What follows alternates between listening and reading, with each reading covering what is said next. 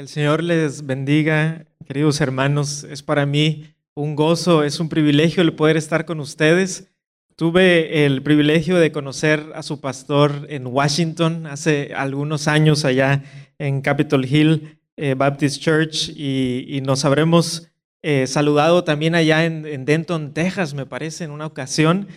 Y le doy muchas gracias al Señor por eh, la oportunidad de estar aquí con ustedes mientras Mientras eh, cuando llegué y estaba cantando, eh, me, sentí profundamente conmovido. Eh, hoy es domingo y no estoy con mi iglesia local y sin embargo al escuchar estos cantos que son prácticamente es como si nos hubiéramos puesto de acuerdo porque casi cantamos los mismos. y el escucharlos a ustedes cantar fue de gran bendición para mi vida y me recuerda la importancia del canto congregacional y de cómo nosotros los unos a los otros nos, exhortamos al amor, a las buenas obras, a seguir a nuestro Señor Jesucristo. Muchas gracias y voy a estar orando por ustedes, y que el Señor siga bendiciendo esta congregación local y que y, oren también por nosotros allá en, Monterrey, México, que está hacia el norte del país, eh, cerca de, Texas, como a tres horas de, Texas, de la frontera con Texas.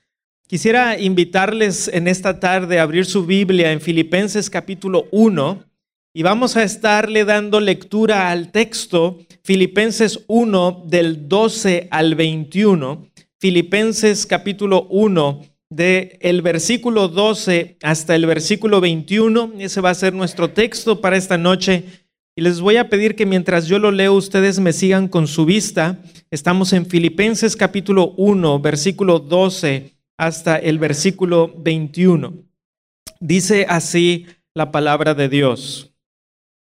Quiero que sepáis, hermanos, que las cosas que me han sucedido han redundado más bien para el progreso del Evangelio, de tal manera que mis prisiones se han hecho patentes en Cristo en todo el pretorio y a todos los demás y la mayoría de los hermanos, cobrando ánimo en el Señor con mis prisiones, se atreven mucho más a hablar la palabra sin temor.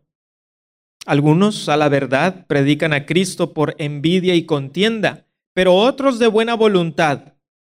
Los unos anuncian a Cristo por contención, no sinceramente pensando añadir aflicción a mis prisiones, pero los otros por amor sabiendo que estoy puesto para la defensa del Evangelio. ¿Qué pues? Que no obstante de todas maneras o por pretexto o por verdad, Cristo es anunciado. Y en esto me gozo y me gozaré aún. Porque sé que por vuestra oración y la suministración del Espíritu de Jesucristo, esto resultará en mi liberación, conforme a mi anhelo y esperanza de que nada seré avergonzado antes bien, con toda confianza como siempre, ahora también será magnificado Cristo en mi cuerpo, o por vida o por muerte. Porque para mí el vivir es Cristo y el morir es ganancia. Esta es la palabra de Dios. Vamos a orar. Te agradecemos, Padre Celestial, por el privilegio que es cantar y levantar nuestra voz y, cantar las grandes verdades del Evangelio, Señor, y recordarnos que tú eres el Dios verdadero. Tú eres aquel que ha enviado a Jesucristo. Y es por medio de Él y por la fe en Él que hemos recibido esta salvación tan grande. Te doy las gracias, Señor, por la bendición que es a mi corazón poder encontrar hermanos en todas partes del mundo incluyendo en esta congregación local. Y te agradezco, Señor, por la calidez eh, de mis hermanos. Y ahora rogamos, Dios, por este texto de las Escrituras, que me des de tu gracia para poder exponerlo de una manera que sea clara y fiel a tu palabra, y que pueda entrar como una espada de dos filos a nuestro corazón. Y queremos pedir, como dijo el salmista, que abras nuestros ojos para ver las maravillas de tu ley. En el nombre de Jesús. Amén. Quizá alguna vez te hayan preguntado cuál es el versículo lema de tu vida.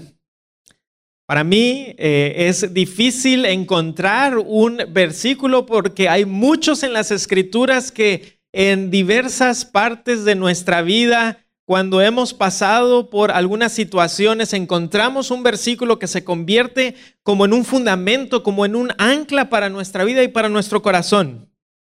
Pero si alguien me pusiera entre la espada y la pared, por así decirlo, y me dijera, no, Emanuel, tienes que escoger uno. Tienes que escoger uno.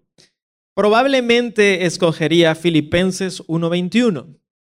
De hecho, una de las Biblias que usaba cuando estaba más joven tenía ese versículo marcado y decía eh, versículo lema, porque había encontrado en las palabras del apóstol Pablo algo que hacía resonar mi corazón y me parece que incluso si le preguntáramos al apóstol Pablo, probablemente nos diría que este versículo de Filipenses 1:21 era lo que hacía que vibrara su alma. Es lo que hacía que él pudiera estar viajando a diferentes lugares del mundo, arriesgando su vida para compartir el Evangelio de Jesucristo. Porque para mí, dice Pablo, el vivir es Cristo y el morir es ganancia. Esta verdad dirigía la vida del apóstol Pablo y es la razón por la cual se enfrentó a opositores, se enfrentó a la muerte, a Satanás mismo, porque su vida estaba en Jesucristo. Ahora, cuando el apóstol Pablo escribe este texto, él está en una prisión en Roma. Sin embargo, él está como reventando de gozo. Y de hecho, la, la epístola a los filipenses una y otra vez habla acerca del gozo. Y la razón por la cual está gozoso es porque incluso en su encarcelamiento, su encarcelamiento ha resultado en algo bueno, en el avance del Evangelio, como vamos a estar viendo. Y de hecho, en todo este pasaje vamos a ver que a pesar de la adversidad y a pesar del peligro de la muerte, el Evangelio triunfa. Eso es lo que vamos a estar aprendiendo en este pasaje. Y quisiera compartir con ustedes varios puntos que nos van a ayudar a ir eh, eh, estudiando este pasaje. Y el primero es el siguiente, el Evangelio triunfa sobre la adversidad. El Evangelio triunfa sobre la adversidad. Hay dos tipos de adversidad de los cuales vamos a ver en este pasaje. Primeramente, la adversidad externa y después la adversidad interna. Con respecto a la adversidad externa, miren el versículo 12 de nuevo, dice, quiero que sepáis, hermanos, que las cosas que me han sucedido han redundado más bien para el progreso del Evangelio. Entonces Pablo comienza esta sección de las escrituras diciendo, quiero que sepan esto, hermanos. Lo que va a decir en este pasaje es una de las razones principales por las cuales Pablo escribe la carta a los filipenses. Ahora, a Pablo le habían sucedido varias cosas.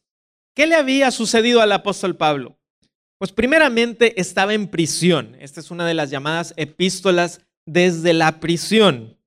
No era la primera vez que esto le sucedía. Así que probablemente Pablo se refiere a los últimos acontecimientos que habían culminado con su encarcelamiento en Roma. Eh, le escuché una vez al pastor Miguel Núñez, al cual sé que también ustedes aprecian y tienen un cariño con él. Le escuché una vez al pastor Miguel Núñez la siguiente eh, frase, aunque no sé si es original de él o, o si él estaba citando a alguien más que cuando Pablo iba a un lugar, en lugar de ver cuáles eran los hoteles, por así decirlo, dónde me voy a hospedar, lo que veía eran las prisiones. ¿Cómo está la prisión en este lugar? Porque siempre terminaba en la prisión. De, el lugar en donde iba terminaba eh, allí. Y entonces, cuando Pablo escribe esto, él había sido arrestado en Jerusalén, se había defendido ante el concilio, después ante Félix, luego ante Agripa, después es enviado a Roma, donde sufre un naufragio en el camino y finalmente es encarcelado en Roma. Y los filipenses, esta iglesia en Filipos, había ayudado a Pablo en sus viajes misioneros. Y quizá con Pablo en la cárcel se preguntaban, ¿dónde va a parar todo esto? ¿Cómo puede ser que el apóstol Pablo esté en la cárcel? Pero Pablo les dice, todo lo que ha sucedido ha resultado en el progreso del Evangelio.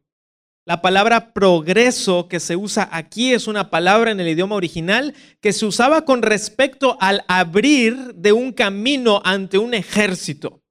El Evangelio se había abierto camino ante toda oposición.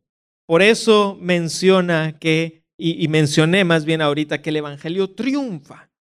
Es un progreso triunfante a pesar de la oposición. Y no solo eso, sino que para Pablo la oposición no es tanto un obstáculo al Evangelio, sino un medio por el cual el Evangelio avanza. Miren en el versículo 13, de tal manera que mis prisiones se han hecho patentes en Cristo en todo el pretorio y a todos los demás. La palabra prisiones aquí está en plural, quizás es en referencia a últimos encarcelamientos, quizás se puede referir a varias veces que había estado en la cárcel, culminando con la cárcel en la que ahora está. Y dice que era esto patente. Eh, y bueno, estoy leyendo aquí de la Reina Valera, quizá tienen la, Biblia de las Américas o Nueva Biblia de las Américas, pero aquí, ¿qué, ¿qué quiere decir esta palabra? Bueno, quiere decir visible, evidente, conocido. ¿Qué era esto conocido? Bueno, era conocido que sus prisiones eran por la causa de Cristo. Es decir, todo el mundo sabía que Pablo estaba en prisión no porque era algún, algún tipo de revolucionario que había estado hablando cosas en contra de Roma y que Roma finalmente se cansó y dijo, ¿sabes qué? Ya mételo a la cárcel. No, todo el mundo sabía que la razón por la cual él estaba ahí era por la causa de Jesucristo, por el mensaje del Evangelio. Por eso estaba ahí y lo sorprendente es a quién había sido patente, a quién había sido evidente o visible o conocido. Se menciona al pretorio. Ahora los, los eruditos y comentaristas eh, hablan sobre qué, a qué se refiere con este pretorio y una de las opiniones eh, más eh, mayoritarias, digamos, es que en el, en el tiempo en el cual el apóstol Pablo está en prisión, había un conjunto de unos, más o menos unos nueve mil o diez mil soldados de élite en la Roma. Y estos soldados eran muy poderosos, incluso habían estado eh, involucrados en años antes en el derrocamiento de algunas personas en el poder. Y esta élite de Roma era llamada el pretorio, estaban cerca del emperador, eran personas de mucha importancia, de mucho poder. Y, e incluso a ellos, ellos sabían por qué Pablo estaba allí. Y Pablo agrega, y a todos los demás, probablemente refiriéndose a otros romanos que sabían la situación del apóstol Pablo.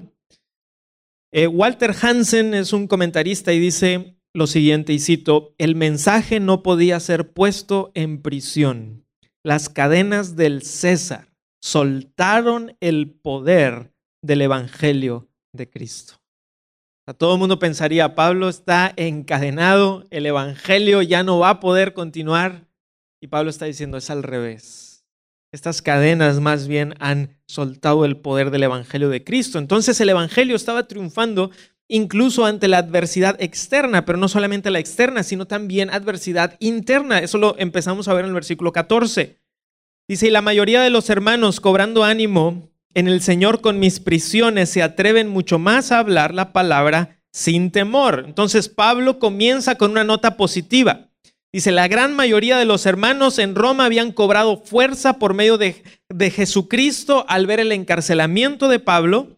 Es decir, en lugar de acobardarse, en lugar de decir, o oh, no, eh, Pablo está en la cárcel, entonces eh, tenemos miedo y ya no vamos a hablar. No, el que Pablo estuviera en la cárcel había resultado en que había un grupo de hermanos que cobraron fuerza al ver el ejemplo del apóstol Pablo.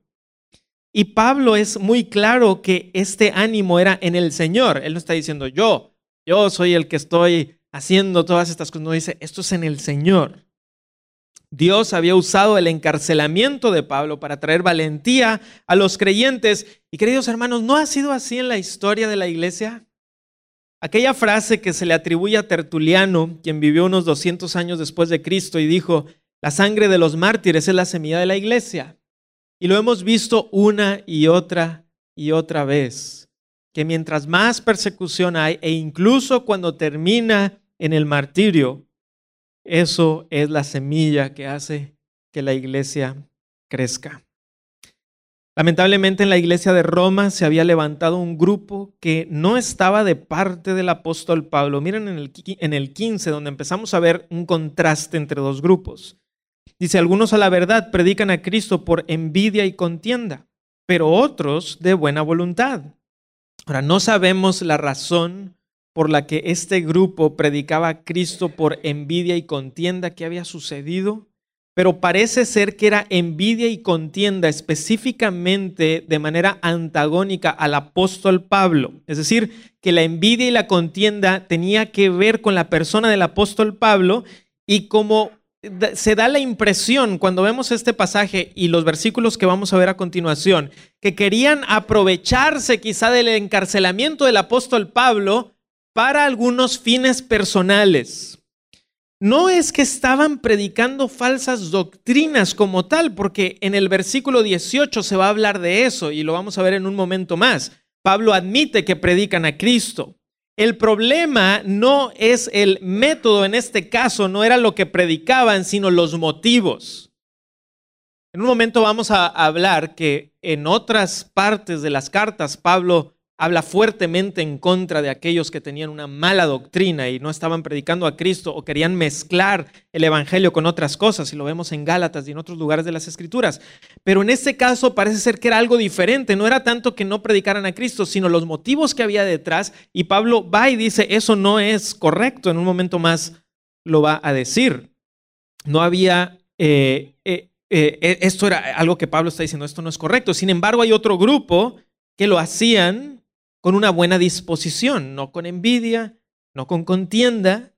Versículo 16 dice, los unos anuncian a Cristo por contención, no sinceramente, pensando añadir aflicción a mis prisiones.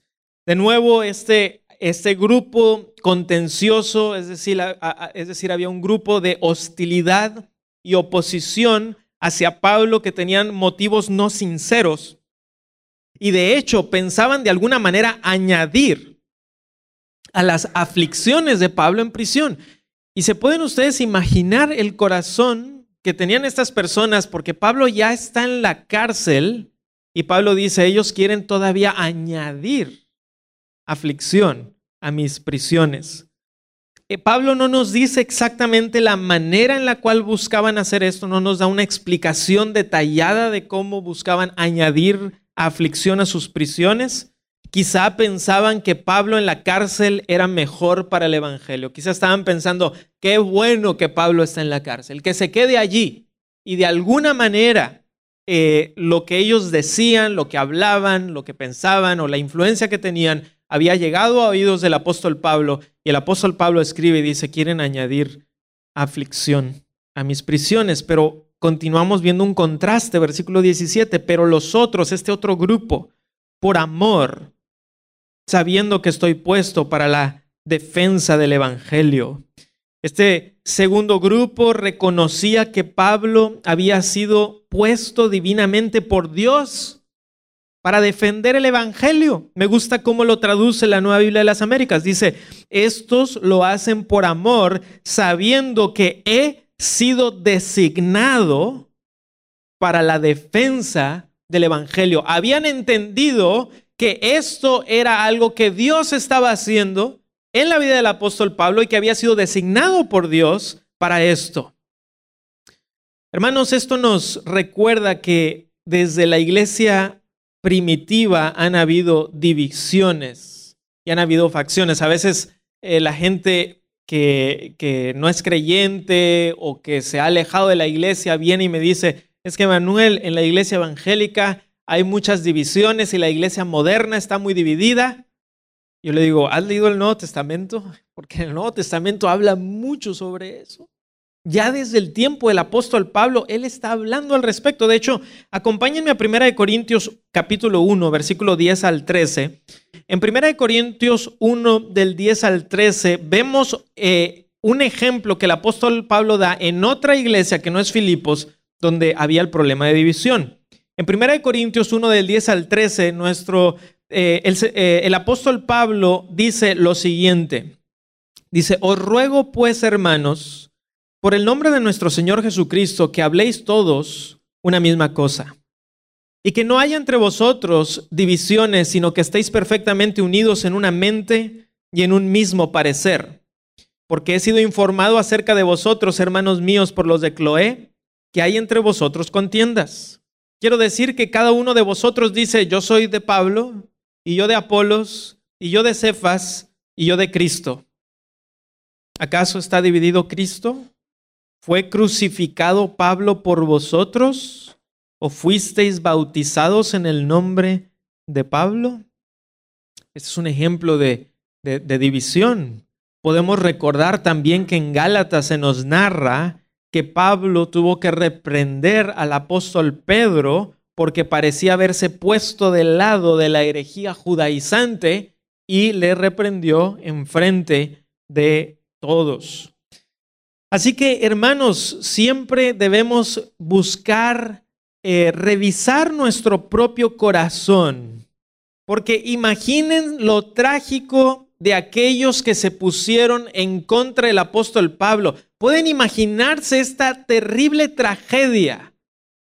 Si pudiéramos tomar una máquina del tiempo y regresarnos al tiempo de Filipos y que pudiéramos decirle a este grupo de personas que querían añadir aflicción al apóstol Pablo que no habían entendido que él había sido designado por Dios para el avance del Evangelio y que nosotros les pudiéramos decir, ¿qué, qué están pensando? No tengas esos malos motivos. Qué terrible. En la medida de lo posible debemos buscar la unidad en amor. En la medida de lo posible debemos de buscar siempre la unidad en amor. Ahorita en un momento más voy a hablar acerca de la firmeza en la doctrina. No estamos hablando acerca de, bueno, este, todos nos amamos y vamos a cantar el kumbaya y no importa. No, eh, la doctrina es importante y el apóstol Pablo eh, es muy claro con eso también. Pero me llama la atención el corazón del apóstol Pablo que vamos a ver en los siguientes versículos que dice, con todo eso, gracias a Dios, por lo menos están predicando a Cristo. Miren el 18, dice que pues que no obstante de todas maneras o por pretexto o por verdad, Cristo es anunciado. Y en esto me gozo y me gozaré aún. Para Pablo le llenaba de gozo que incluso a pesar de esta división, a pesar de este antagonismo en contra de su persona, Cristo estaba siendo anunciado y lo llenaba de gozo. Y queridos hermanos, eso para nosotros es un gran ejemplo porque el apóstol Pablo de cierta manera está diciendo, mientras el problema sea contra mí, está bien, pero por lo menos que prediquen a Cristo. Recuerden, el apóstol Pablo no está diciendo que está bien lo que están haciendo. ¿okay? Esa es una distinción importante. Pablo no está diciendo, no se preocupen, está bien, hablen en contra de mí. No, él está hablando, esto no está bien. Pero aún a pesar de eso, dice, Cristo está siendo anunciado y yo me gozo con eso. ¿Qué, ejemplo? Se necesita una humildad eh, y una llenura del Espíritu de Cristo para tener esta manera de pensar y decir, está bien, están hablando en contra de mí, mientras el problema sea conmigo, que prediquen por lo menos a Cristo. Ahora, nos pudiéramos hacer la pregunta, ¿quiere esto decir que la doctrina no es importante, que debemos, como a veces se dice, buscar el amor a pesar de la doctrina? Bueno, de ninguna manera es lo que el apóstol Pablo está diciendo. De hecho, cuando es necesario, Pablo habla fuertemente en contra de los que predican falsas doctrinas. Por ejemplo, eh, Filipenses 3.2, se los, se los puedo leer yo. Miren este lenguaje, guardaos de los perros, guardaos de los malos obreros, guardaos de los mutiladores del cuerpo. Aquí estaba hablando de la, de la herejía judaizante. O en Gálatas 3.1, o Gálatas insensatos, ¿Quién os fascinó para no obedecer a la verdad? A vosotros ante cuyos ojos Jesucristo fue ya presentado claramente entre vosotros como crucificado. Es decir, Pablo tenía bien en claro cuando la, la línea, por así decirlo, se había cruzado. Y cuando se había cruzado la línea es cuando ya no estás predicando a Cristo, estás predicando un pseudo evangelio. Y ahí Pablo dice, no, Nada con eso. No podemos dejar que una falsa doctrina entre a la congregación. El apóstol Pedro en su segunda carta tiene eh, una extensa discusión con lenguaje fuerte en contra de los falsos profetas y maestros. Entonces, vemos aquí un ejemplo del apóstol Pablo de clara humildad. He estado pastoreando una congregación por aproximadamente unos cuatro años y medio y eh, debo de admitir que cuando estaba en el seminario me desanimé mucho sobre ser pastor. Y una de las razones por las cuales me desanimé mucho es porque al estar colaborando en una iglesia como asistente pastoral, vi muchos problemas y veía cómo a veces el pastor tenía que estar llorando y lidiando con diversas situaciones y decía yo, no estoy seguro que quiera eso para mi vida. Entonces dije, no, mejor me voy a dedicar nada más a enseñar la Biblia en el seminario y así no tengo que pasar por todos estos diversos problemas y, y verdaderamente me desanimé. Y sin embargo, eh, con el paso del tiempo el Señor volvió a llamar a mi vida y a mi corazón y me decía, no, no. Y, y me fue llevando una vez más y cada vez más hasta que fue para mí muy claro que el Señor me estaba llamando a pastorear. Muchas personas, amigos míos, incluso amigos seminaristas, han abandonado la fe al ver adversidades, al ver problemas. En las iglesias cristianas hay adversidades externas que el mundo nos está atacando, hay adversidades internas dentro de las congregaciones evangélicas. Pero ¿qué hacía Pablo?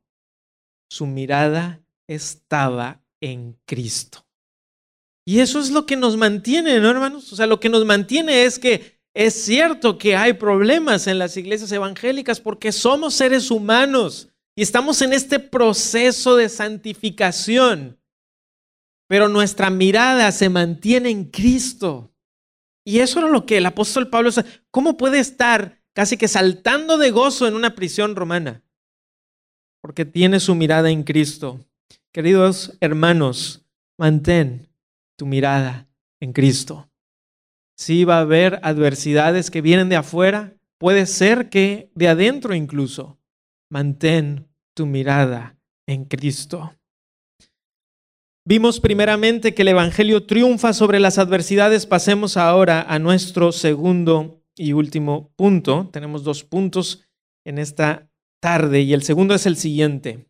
El Evangelio triunfa sobre la muerte el Evangelio triunfa sobre la muerte. Versículo 19 dice, porque sé que por vuestra oración y la suministración del Espíritu de Jesucristo esto resultará en mi liberación. Pablo tenía la seguridad de que sería liberado. Algo interesante con este, con este versículo es que la palabra liberación, que en diversas traducciones se traduce de maneras ligeramente diferentes, pero tiene que ver porque viene de la palabra sotería, que también puede ser salvación, y algunas traducciones así lo, lo ponen como resultará en mi salvación. Y muy probablemente el apóstol Pablo tiene por lo menos dos dimensiones en su mente. Por un lado, la liberación de la cárcel, sí, pero también la seguridad de que pase lo que pase, él está seguro en Cristo. Pase lo que pase, viva o muera, me quede aquí en la cárcel o salga de la cárcel, estoy seguro en Cristo. Estoy seguro en Él. Pablo está confiado y es muy interesante es que menciona dos medios por los cuales esto va a suceder, esta salvación o esta liberación de la que está hablando. El primer medio dice por vuestra oración. Si bien Pablo cree completamente en la soberanía de Dios, y por supuesto que cree completamente en la soberanía de Dios, también entiende que Dios incorpora nuestras oraciones en sus propósitos eternos, de manera que Él dice, sus oraciones tienen una parte en los propósitos de Dios. Y esa es una de las cosas que creo que es muy importante nosotros como creyentes, porque eh, confiamos y creemos con todo nuestro corazón en la soberanía de Dios. Dios es soberano por completo como decía Jonathan Edwards, soberanía absoluta es lo que creo sobre Dios. Pero al mismo tiempo entendemos que las escrituras nos dicen que Dios tiene medios por los cuales Él lleva a cabo sus propósitos, eh, propósitos eternos y uno de esos medios es la oración. De manera que la oración es fundamental y es muy importante en nuestra vida. Como las mismas escrituras dicen que la oración del justo puede mucho. Y es por eso que el apóstol Pablo en varias ocasiones en sus cartas dice, quiero que oren, quiero que rueguen, quiero que supliquen delante del Señor, que tengan una vida de oración vibrante. Y hermanos, qué importante es esto. Qué importante es que entendamos el poder de la oración, que Dios así lo ha destinado. Obrar por medio de la oración de los santos y cumplir así sus propósitos eternos. Pero no solamente dice el apóstol que es por vuestra oración, sino también menciona la suministración del Espíritu de Jesucristo. La oración siempre trabaja junto con la obra del Espíritu. La palabra suministración se refiere a una provisión abundante y aquí el Espíritu de Jesucristo puede referirse a Jesús mismo o quizá más probablemente al Espíritu Santo, ya que en el Nuevo Testamento varias veces cuando se habla del Espíritu de Jesucristo se refiere a aquel que ha sido enviado por el Padre y por el Hijo, que es el Espíritu Santo. En el versículo 20 dice, conforme a mi anhelo y esperanza de que nada seré avergonzado, antes bien con toda confianza como siempre. Ahora también será magnificado Cristo en mi cuerpo, o por vida o por muerte Pablo continúa con su seguridad en la voluntad de Dios para su vida. Pablo sabía que al haber confiado en Jesucristo, él no sería avergonzado. Me permiten leerles eh, tres versos, me pueden escuchar, yo se los leo rápidamente. Romanos 9:33, como está escrito, he aquí pongo en Sión piedra de tropiezo y roca de caída, y el que creyere en él no será avergonzado. Romanos 1.16, porque no me avergüenzo del Evangelio, porque es poder de Dios para salvación a todo aquel que cree, al judío primeramente y también al griego. Y segunda de Timoteo 1.12, por lo cual asimismo padezco esto, pero no me avergüenzo, porque yo sé a quien he creído y estoy seguro que es poderoso para guardar mi depósito para aquel día. Hermanos, por esa confianza que tenía en Jesús, Pablo sabía que lo que le pasara a su cuerpo resultaría en magnificar a Cristo, en magnificar a Cristo. Me encanta esa palabra. También dice, será magnificado Cristo. Él va a ser glorificado, va a ser hecho grande. Y dice Pablo, o por vida o por muerte. De nuevo, Pablo sabe que si fuera la voluntad de Dios y él va a morir, eso magnificaría a Cristo. Incluso eso magnificaría a Cristo. De hecho, Pablo no, no sabe todo esto, eh, por lo menos no, en las escrituras no nos dice que sepa que de esta prisión va a salir, pero no mucho tiempo después será encarcelado de nuevo y finalmente moriría como mártir. Entonces Pablo, mientras escribe esto, aunque saldrá de la cárcel, está a poco tiempo de dar su vida por Cristo. Y es en este contexto, con todo lo que Pablo ha dicho, sobre las adversidades externas, sobre las adversidades internas, sobre la realidad de su propia mortalidad, sobre entender que viva o muera, Cristo será magnificado. Es en este contexto que Pablo dice, versículo 21, porque para mí el vivir es Cristo y el morir es ganancia. Hermanos, el Evangelio triunfa sobre la muerte. Pablo pudo haber dicho, porque para mí el vivir es ganancia y el morir es Cristo. Pero si hubiera dicho esto, significaría que esta vida es lo más importante que tenemos. Pero si la vida es Cristo, entonces morir es ganancia porque significa estar con nuestro Salvador por toda la eternidad. El Evangelio triunfa sobre la muerte. ¿Me acompañan a 1 Corintios capítulo 15? Quiero mostrarles cómo en este otro pasaje, en 1 Corintios 15, 51 al 57, Pablo eh, toca este tema sobre cómo el Evangelio de Jesús triunfa. 1 Corintios 15, 51 al 57, un pasaje hermoso de las Escrituras que nos muestra la esperanza del creyente, incluso sobre la muerte. 1 Corintios 15, 51 dice, aquí os digo un misterio, no todos dormiremos, pero todos seremos transformados. en un momento, en un abrir y cerrar de ojos, a la final trompeta, porque se tocará la trompeta y los muertos serán resucitados incorruptibles y nosotros seremos transformados, porque es necesario que esto corruptible se vista de incorrupción y esto mortal se vista de inmortalidad, y cuando esto corruptible se haya vestido de incorrupción y esto mortal se haya vestido de inmortalidad, entonces se cumplirá la palabra que está escrita, sorbida es la muerte en victoria. ¿Dónde está, oh muerte, tu aguijón? ¿Dónde, oh sepulcro, tu victoria?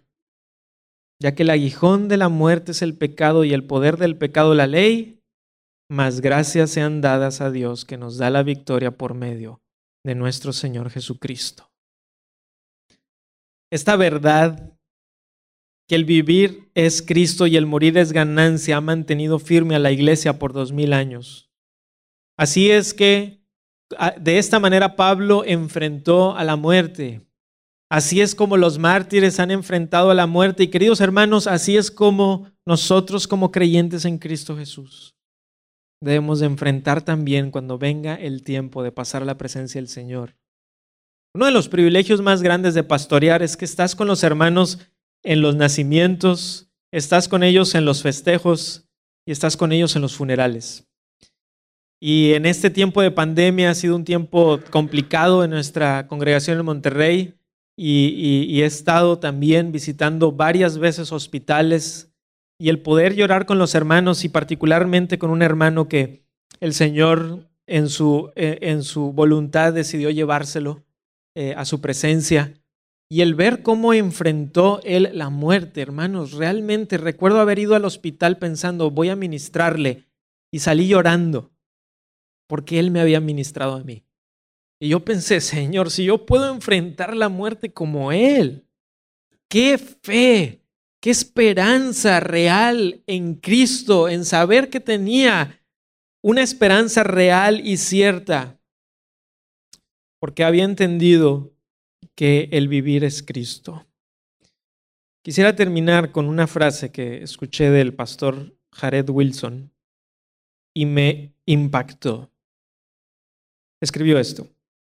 Solía pensar que el ministerio pastoral se trataba de ayudar a las personas a vivir. Luego supe que en realidad se trataba de ayudar a las personas a morir. Estas muertes diarias, este morir a nosotros mismos, son de hecho necesarias para cualquiera que quiera vivir para siempre. Muere antes de morir, escribe C.S. Lewis. No hay ninguna posibilidad después. Queremos vivir debemos morir a nosotros mismos. Que nuestro vivir sea Cristo para que nuestro morir sea ganancia. Queridos hermanos, este es el deseo que tengo para ustedes y este es el deseo que tengo para mí. Vamos a orar.